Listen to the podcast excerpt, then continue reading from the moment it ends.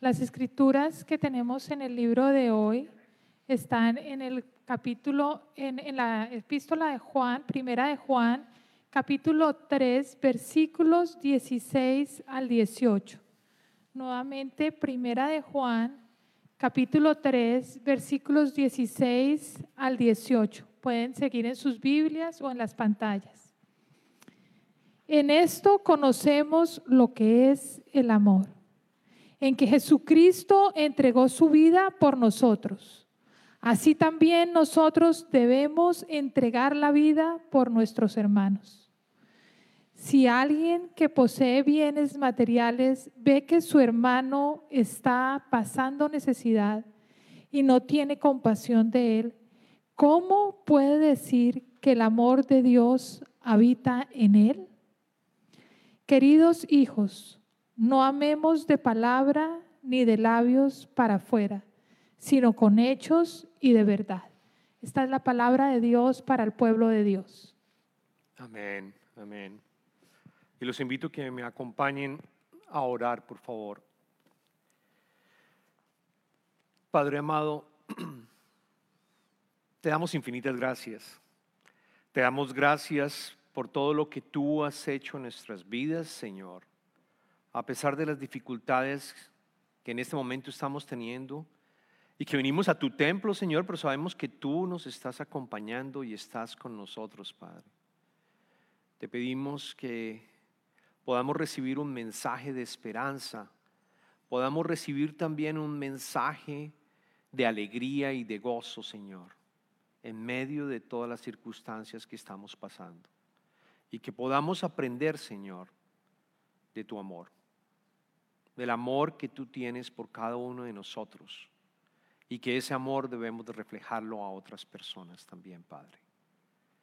Te damos gracias, abre nuestros oídos y nuestras mentes para recibir el mensaje en el día de hoy. Y oramos en el nombre del Padre, en el nombre del Hijo y del Espíritu Santo. Todos decimos amén, amén, amén. Para el día de hoy, en el mensaje del día de hoy, estamos en las series El favorito de Dios, vamos a estar aprendiendo lo que significa, lo que significa conocer el amor cristiano, lo que significa conocer el amor de Dios. Y cuando yo me coloqué a preparar el mensaje, me di cuenta que la palabra amor, la palabra amor está tan mal siendo utilizada en, yo diría, en la mayoría de los lenguajes, particularmente inglés y en español. ¿Y por qué? Si ustedes se dan cuenta cuando hablan con una persona en inglés y de pronto ustedes ya que están hablando inglés empiezan a decir de pronto, I love it, I love it. Algo que ustedes ven, les dicen, I love it. Algo quizás que ustedes leyeron, leyeron un libro y ustedes dicen de pronto, I love that book. De pronto el clima, están contentos con el clima, estamos, estamos empezando el verano prácticamente y decimos, I love this weather. O lo escuchan de otros hermanos en inglés, ¿no? I love, I love, I love. I love hot, chocolate, por ejemplo. I love ice cream. Continuamos diciendo I love, I love, I love. Y, y, no es solamente en inglés, déjeme decirle. También ya lo empezamos a usar en español. Por ejemplo, estaba escuchando a mis dos hijas, Carolina y Juana, y últimamente están hablando y dando expresiones que dicen como amo. ¿Cómo así? Amo.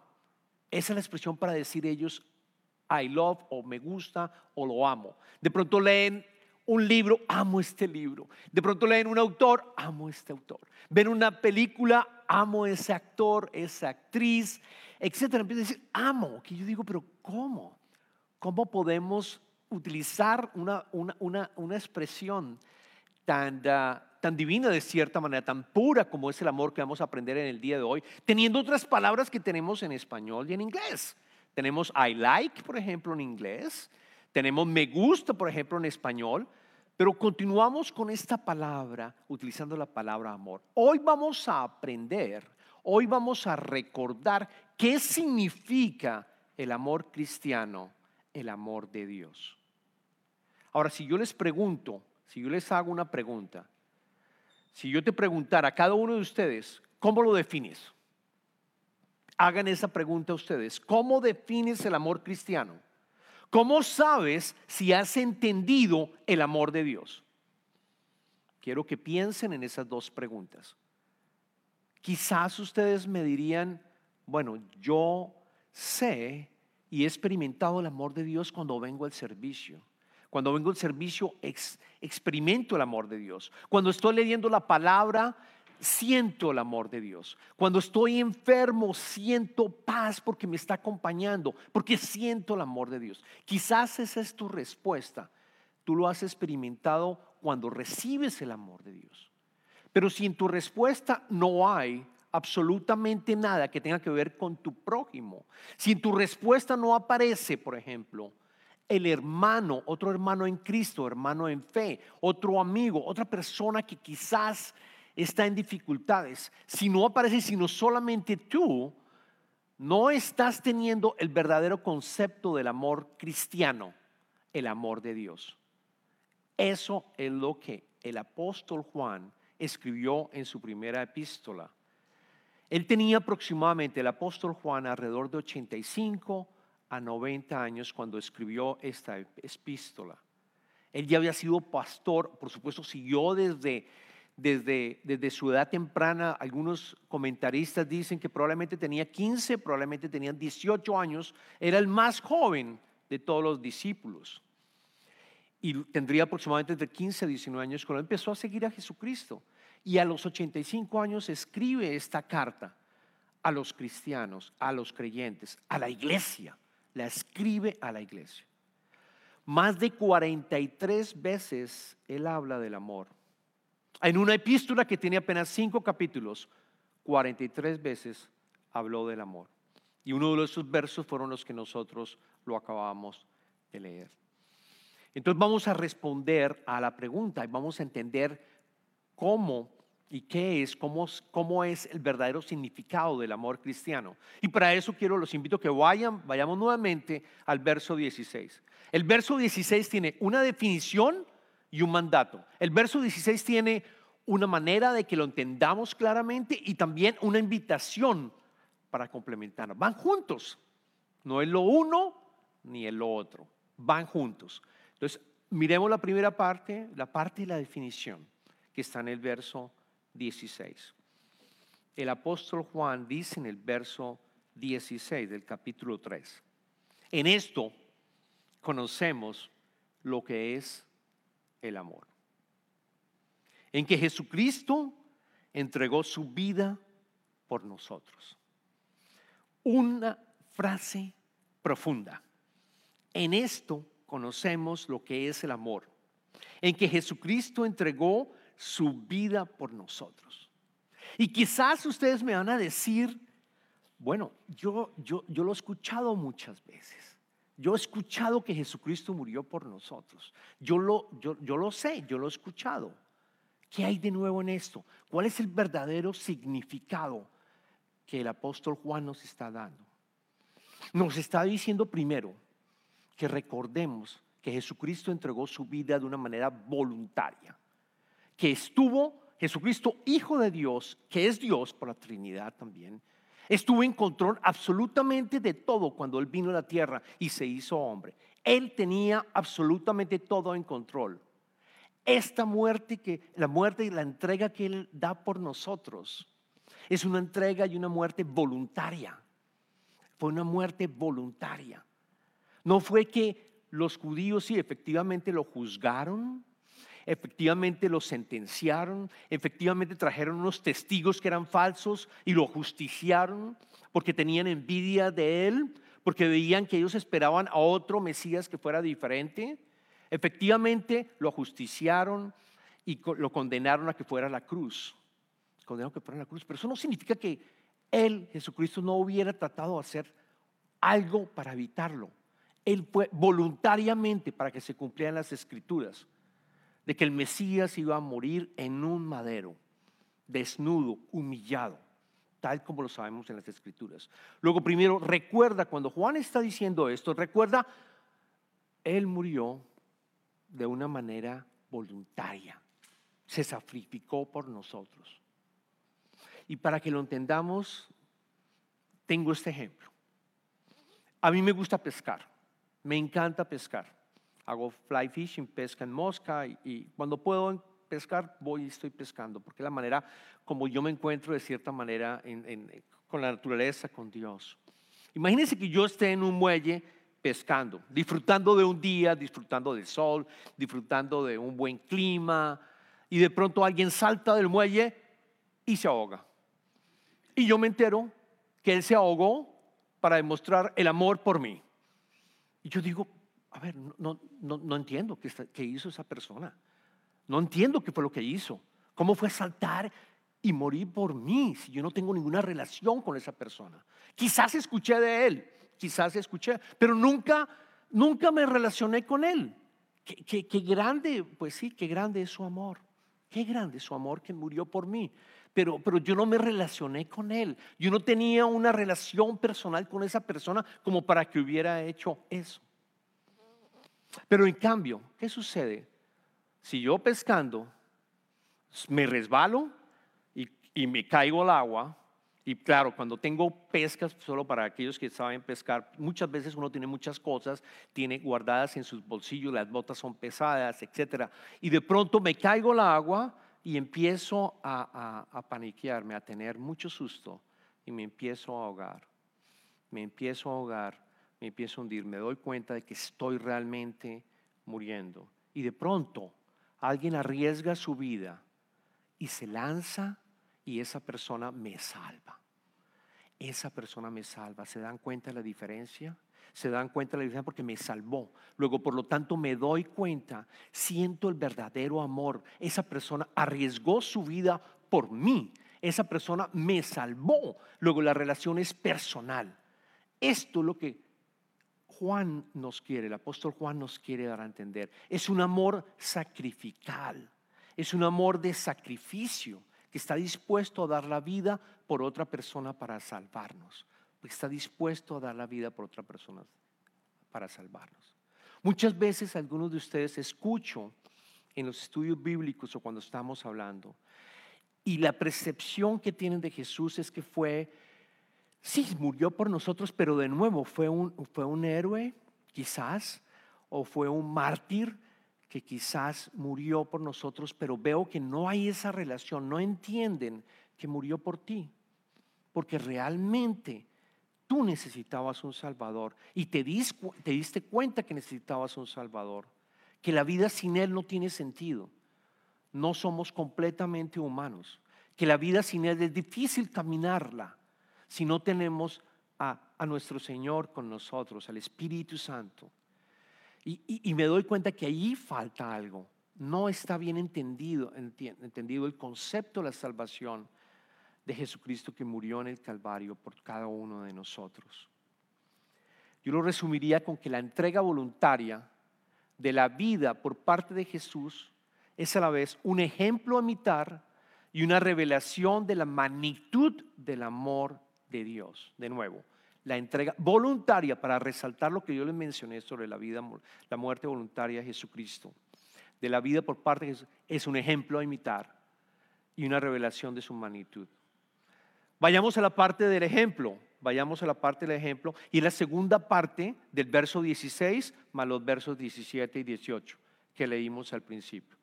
Así que tomemos la Biblia y volvamos nuevamente a ver los siguientes versos. La segunda parte del verso 16, verso 17 y verso 18. Los vamos a volver a leer. La segunda parte del verso 16 dice así. Así también nosotros debemos entregar la vida por nuestros hermanos. Precisamente porque Jesús lo hizo y se sacrificó y entregó la vida por nosotros, el amor implica que tú también debemos entregar, tú también deberías entregar la vida por nuestros hermanos. Si alguien que posee bienes materiales ve que su hermano está pasando una necesidad o pasando necesidad y no tiene compasión de él, ¿cómo se puede decir que el amor de Dios habita en él? Queridos hijos, no amemos de palabra ni de labios para afuera, sino con hechos y verdad. Entonces, si unimos las dos, vemos cuál es la definición. La definición es si conocemos el amor de Cristo, entendemos que Él murió por nosotros, ¿no? de manera voluntaria. Es tan grande el amor que por eso lo hizo. Y después vemos la otra parte, así que nosotros debemos entregar la vida por nuestros hermanos. Y seguramente ustedes se van a preguntar, ¿y quiénes son mis hermanos? El apóstol Juan, ¿a quién se está refiriendo cuando habla de hermanos acá? La respuesta es, se está refiriendo a los hermanos en la fe, a cada uno de ustedes, a nosotros, a la iglesia de Cristo, esta iglesia y otra iglesia, a todos aquellos que creen en Jesucristo como su Salvador. Nosotros, si queremos experimentar el amor de Dios, debemos estar dispuestos a dar nuestra vida por ellos, por ti, por cada uno de nosotros, por cada uno de nosotros que somos, hacemos parte del, del cuerpo de Cristo. En otras palabras, nos está diciendo, ama a la iglesia también. No solamente pide las bendiciones para tu vida y seas de cierta manera egoísta y solo mi, mi, mi, yo solo quiero esto para mí, sino que también estamos llamados a amar a nuestro hermano, a una persona que hace parte del cuerpo de Cristo y ayudar. Y ustedes preguntarán, ¿dispuesto a morir? Así lo dice la escritura. Así lo dice. Jesucristo dijo, yo soy el cordero, el verdadero cordero que da la vida por las ovejas. Yo soy el verdadero amigo que muere por otro amigo. Él sacrifica y muere y nos invita a que hagamos lo mismo. Por supuesto ustedes dirían, bueno, yo estoy dispuesto a morir. A ver, yo estoy dispuesto a morir por, por mi esposa, por mi esposa yo estoy dispuesto a morir por mis hijos. Puedo llegar a ese extremo de morir, a morir por, por, por mis hijos, por las personas que yo amo. Pero aquí está hablando que nosotros debemos incluso, de nuevo, a llegar a morir por nuestros hermanos, aquellos que hacen parte del cuerpo de la iglesia. Y nos da una respuesta, porque es posible que nuestra vida, siendo realistas, nunca vayamos a tener que, que, tomar la decisión de morir por, por nuestra esposa, por nuestro esposo o por una persona miembro de la iglesia. Posiblemente no vamos a tener esa decisión, esa difícil decisión de tomar. Pero, pero aquí el apóstol Juan nos está diciendo que si no, si no la encuentras, deberías por lo menos ayudar a la persona necesitada. Y es el verso 17. Si alguien que posee bienes materiales ve que su hermano está pasando necesidad y no tiene compasión de él, ¿Cómo se puede decir que el amor de Dios habita en él? Claramente nos está diciendo tener, tener compasión de él.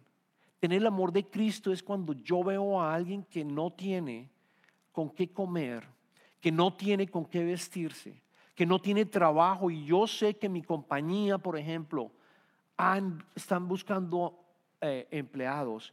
¿Cómo no le voy a decir esto?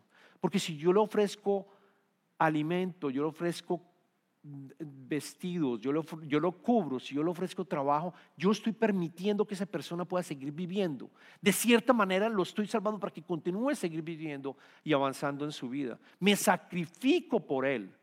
Y, siento compasión significa que siento algo para poder responder de esa manera. Y respondo de una manera fiel, estoy respondiendo para ayudar que esa persona pueda seguir viviendo.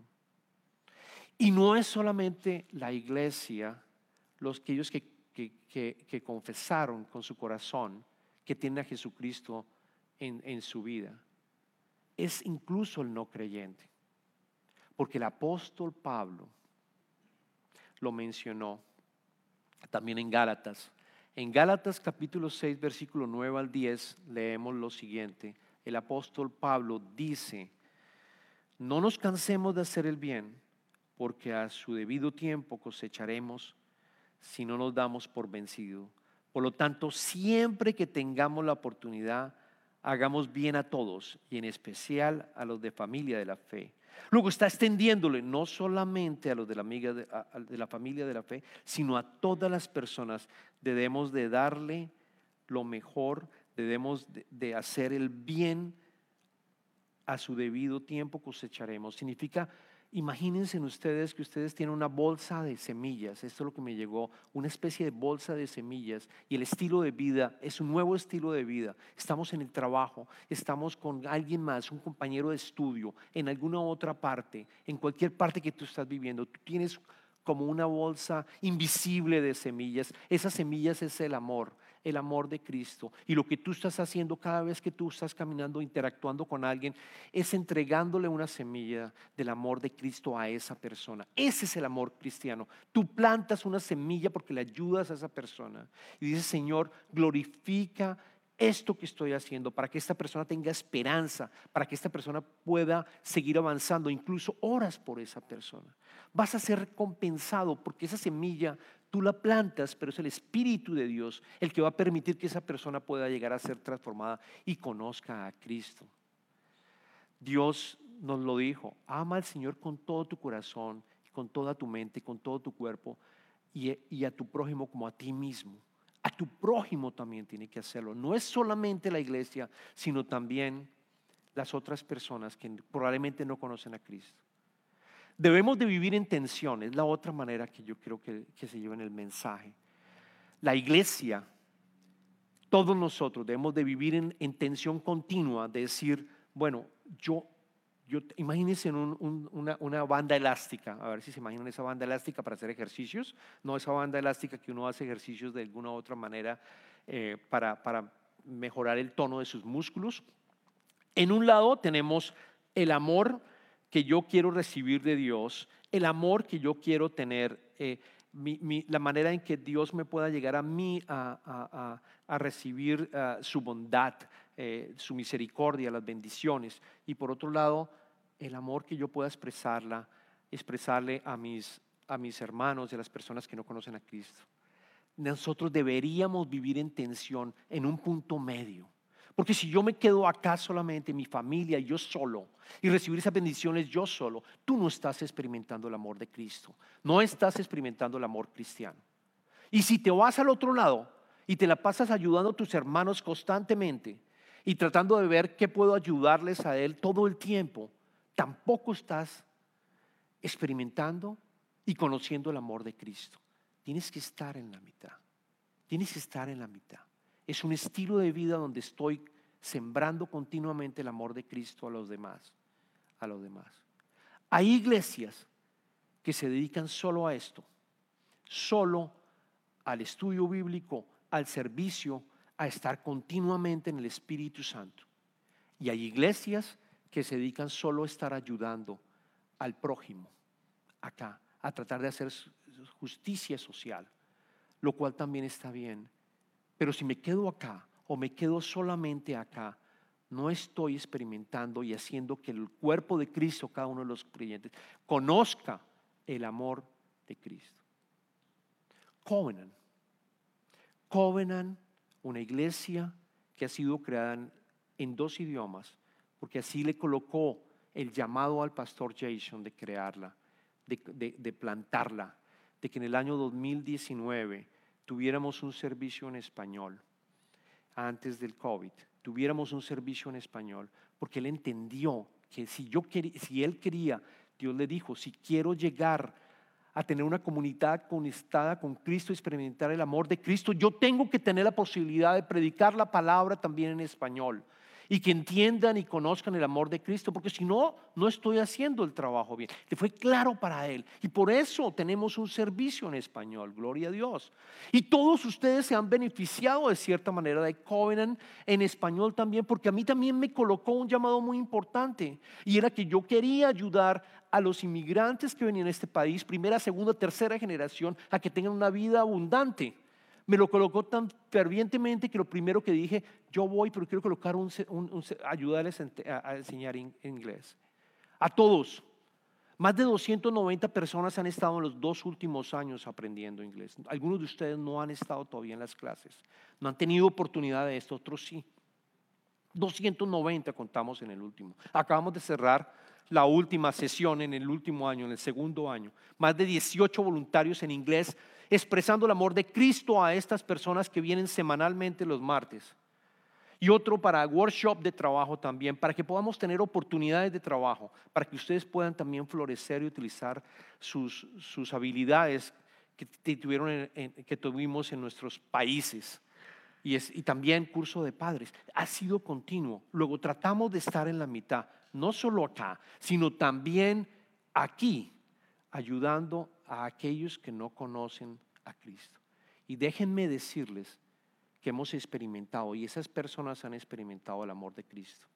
Eventualmente van a sus iglesias en las denominaciones que tienen, pero algunos han venido a Covenant en inglés y en español y han escuchado la palabra de Dios, han sentido y se han arrepentido y han encontrado a Dios en sus vidas. Entonces, ¿qué puedo hacer? La pregunta que tú, me vas a decir, ¿qué puedo hacer? ¿Qué puedo hacer? ¿Qué puedo hacer mañana? Lunes. Pronto no trabajas el lunes, pero ¿qué puedo hacer el martes? El martes, recordar que tú estás plantando, recordás que estás plantando esas semillas de amor, tener el estilo de vida siempre de hacer el bien a la otra persona en nombre de Jesucristo, en lograr amar, en lograr ayudar al necesitado, porque así estás expresando y tú estás sintiendo el amor de Cristo y te estás santificando, te vas transformando, te vas transformando. La iglesia necesita, estamos creciendo, pero la iglesia necesita, la iglesia necesita más amor de parte de, de todos nosotros, de todos nosotros. ¿Cómo más puedo expresar el amor de Cristo a los que están viniendo a Covenant? Hay muchas áreas. Hay muchas personas que nos están ayudando en este momento en el servicio de español y yo les quiero dar las gracias. Y voy a, leer 10 cosas que el Espíritu Santo me mostró en donde tú, cada uno de, de, ustedes y las personas que nos están viendo pueden ayudarnos precisamente para que la iglesia pueda seguir llamando a otras personas a conocer el mensaje de Cristo a experimentar el amor de Cristo. Yo te pido que cuando la lea, tú, tú ores, tú pienses y digas, sí, yo estoy llamado a, acá. Aquí siento claramente en mi corazón que debo de estar, precisamente para poder expresar el amor a otras personas en la iglesia. Primero, las personas que dan la bienvenida son los greeters, en inglés se llama greeters, las personas que están llegando al servicio, que llegan quebrantadas, que de pronto vienen, y eso me llegó a mí claro, de pronto llegan con la esperanza, voy a darle una oportunidad más Dios a escuchar un mensaje porque no puedo más. Quizás es la última vez que voy a un servicio para escuchar tu palabra porque me siento quebrado.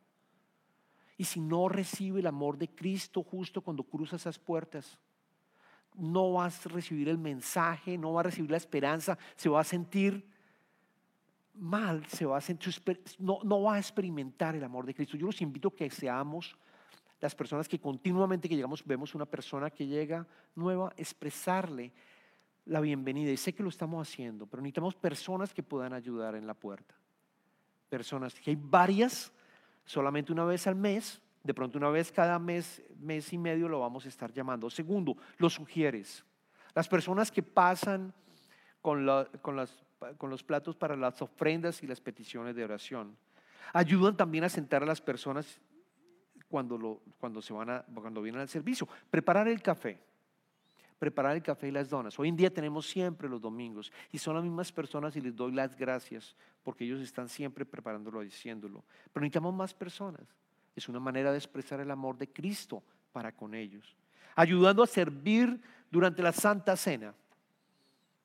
Pueden hacerlo, los entrenamos, no es difícil, es algo muy lindo, es algo muy lindo para llevar a cabo. Quinto, pasar los slides en los servicios.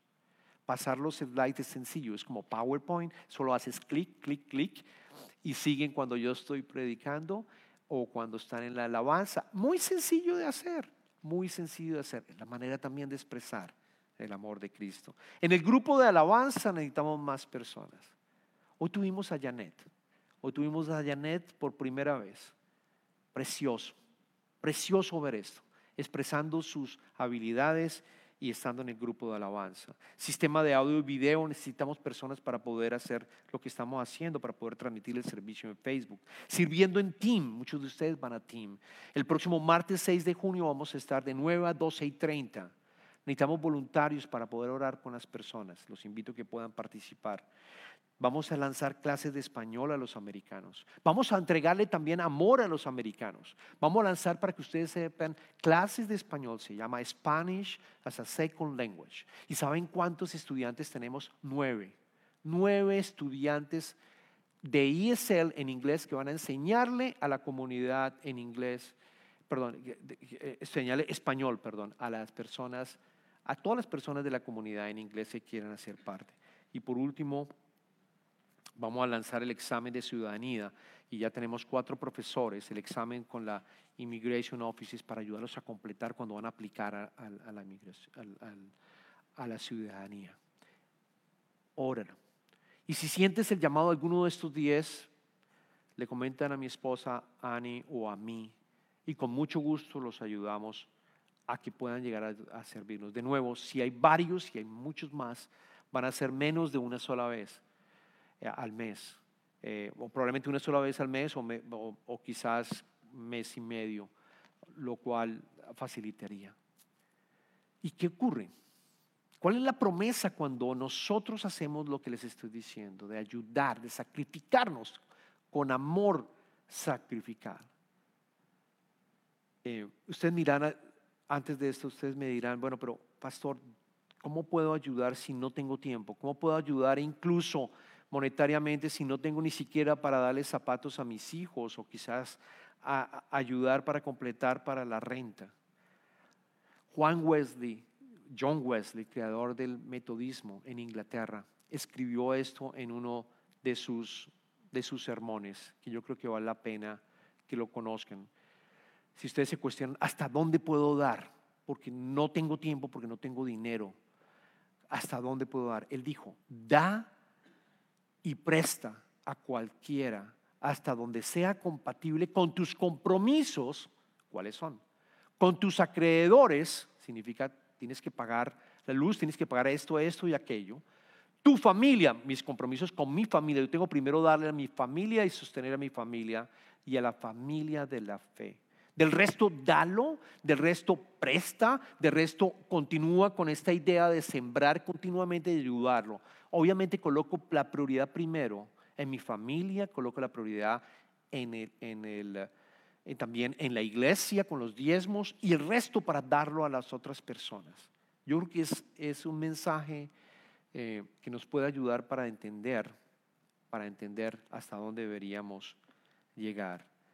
Y la otra promesa, la promesa que también encontramos cuando hacemos esto, está en un capítulo después, en el capítulo 4 de la epístola de Juan, en el versículo 12, que dice, nadie ha visto jamás a Dios. Nadie. Pero si nos amamos los unos a los otros, Dios permanece en nosotros, entre nosotros y entre nosotros su amor se ha manifestado plenamente. Se ha manifestado plenamente. Esa es la invitación, que nos amemos los unos a los otros, como parte del cuerpo de la iglesia y también aquellos que no conocen a Cristo, de tal manera que podamos experimentar el amor de manera completa. Oremos.